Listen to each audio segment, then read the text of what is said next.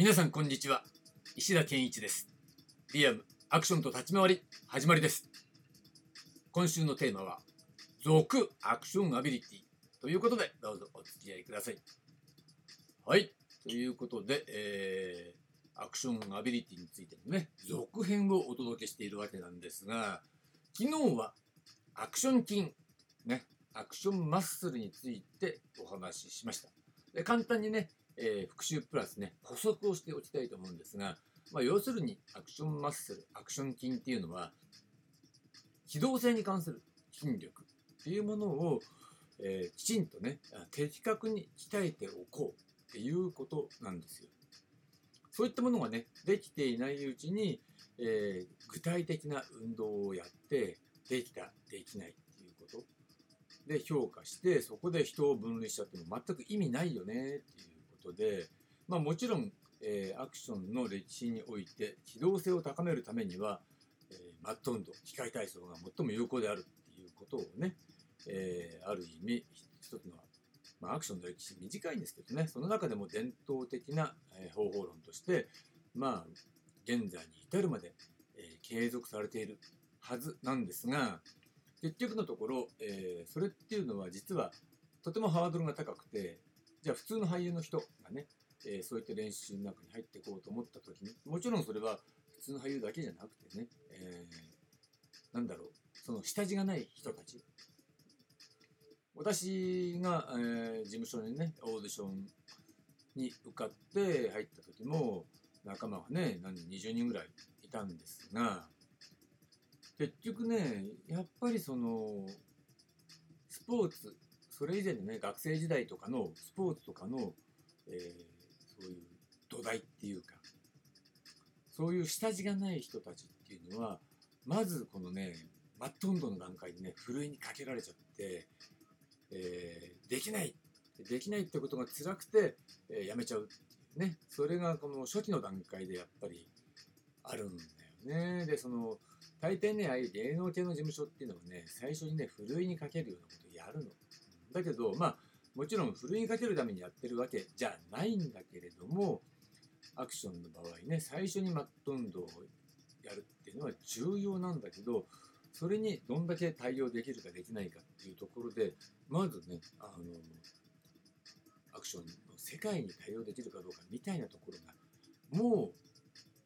仕分けされちゃうっていうのは、まあ、それはアクションブームブームの時はいいんですよ。足切りっていうことをやってもね。でもブームじゃないんだからさ、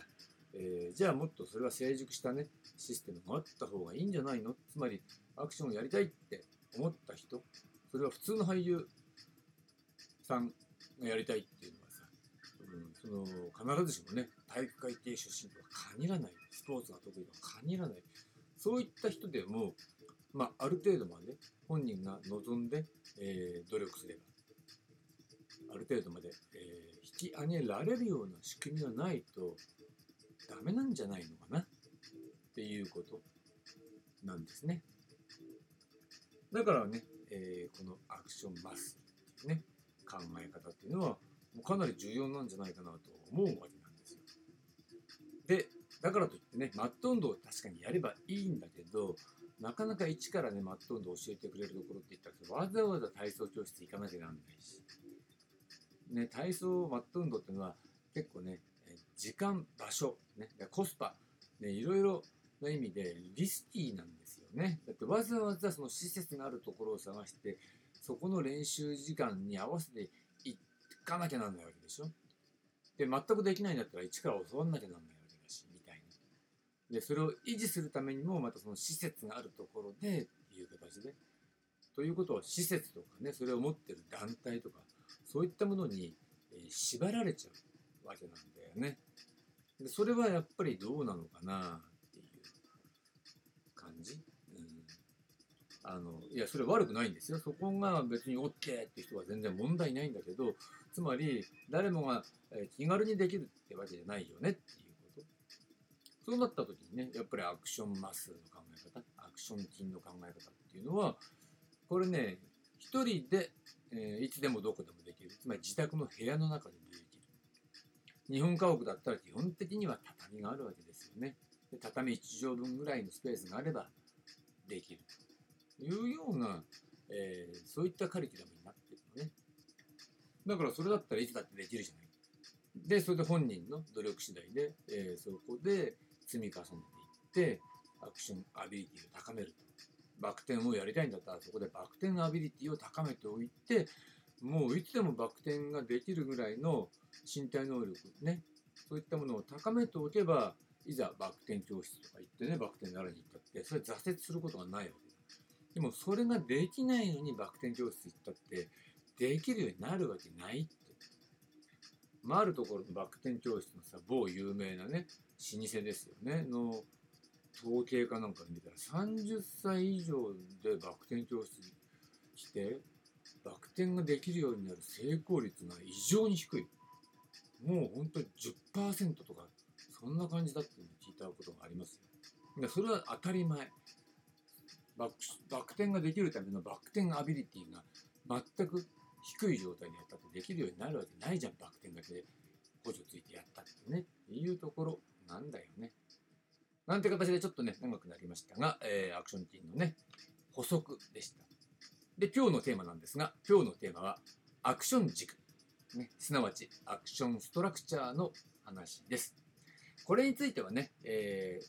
先週のテーマ、アクションは運動構造主義っていうところで取り上げたので、まあ軽くね、えー、復習プラス補足みたいな感じに留めておこうと思うんですが、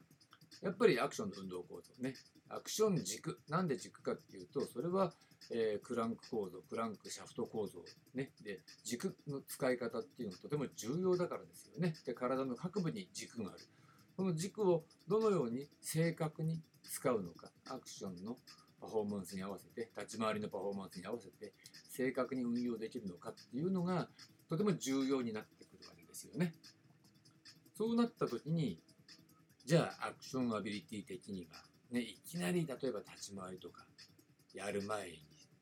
先にそのアクション軸っていうものを体の中に作ってたよ。ね、で、常日頃から、えー、その軸の運用法っていうのを磨きをかけておく。っていうことをやっていれば、立ち回りの練習をね、たくさんやらなくても、その立ち回りっていうものにね、対応するその能力が高まってるわけだからいざ立ち回りの練習しましょうってなった時にいわゆるね初心者の人が経験するようなねドタバタしちゃうような状況そういったことはありえないっていうところに、えー、持っていけるはずなんですね。ドタバタするっていうのは結局その運動構造ができていないのに振り付けだけ追っかけちゃうからドタバタしちゃうっていうねことになっちゃうわけですよね。で要するに振り付けを覚えるだけで精一杯。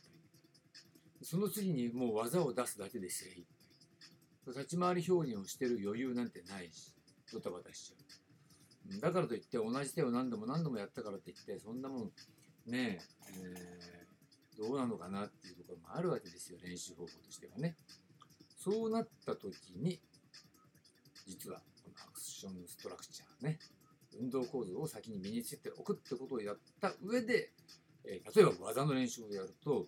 実際の運動構造の中で技が使えるようになってくるから、ね、技だけはやりました。で立ち回りやりますって言ったって立ち回りの中で基本運動として練習した技の形がそのまま出てくるとは限らないどころかほとんどそういうことはない。わけなんですね。だって振り捨てとして構築されてるわけだし、えー、連続性があるわけでしょ？相手がかかってくるってことに対してね。で単に攻撃する、ね、殴る蹴るだけじゃなくて避けたりかわしたりいろいろするわけだ。そういったものの連続性の中で行うためには立ち回り運動構造の上で、えー、立ち回りのための技が使えないとなかなかね難しいんです。だから単に技ができたっていうねだけではえー、立ち回りじゃやってみるってなるともうバッタバタしちゃって、えー、できないことが多い、うん、それはね全くもってこのアクションストラクチャー、ね、アクション軸ができていないからなんですね。だからこの練習を、えー、やってあらかじめやっておくってこともアクションアビリティを高めることになるわけだし。もう大体ねその練習法習得法そのものにね相手と同期するっていう技法が含まれているのでもうこれだけやっとくだけでも運命の差があるっていうようなもちろんしっかりやんなきゃダメですよ、うんでも運命の差があるっていうぐらい一人で、えーそのアクションアビリティ、ね、立ち回りアビリティを高めることもできるっていうねそういうものなんですね。これがアクション軸、ね、アクションストラクチャーということでした。はい。で明日なんですが明日の話は、えーまとめ編プラスアクション脳アクションブレインの話をしてみたいと思います。はいありがとうございました。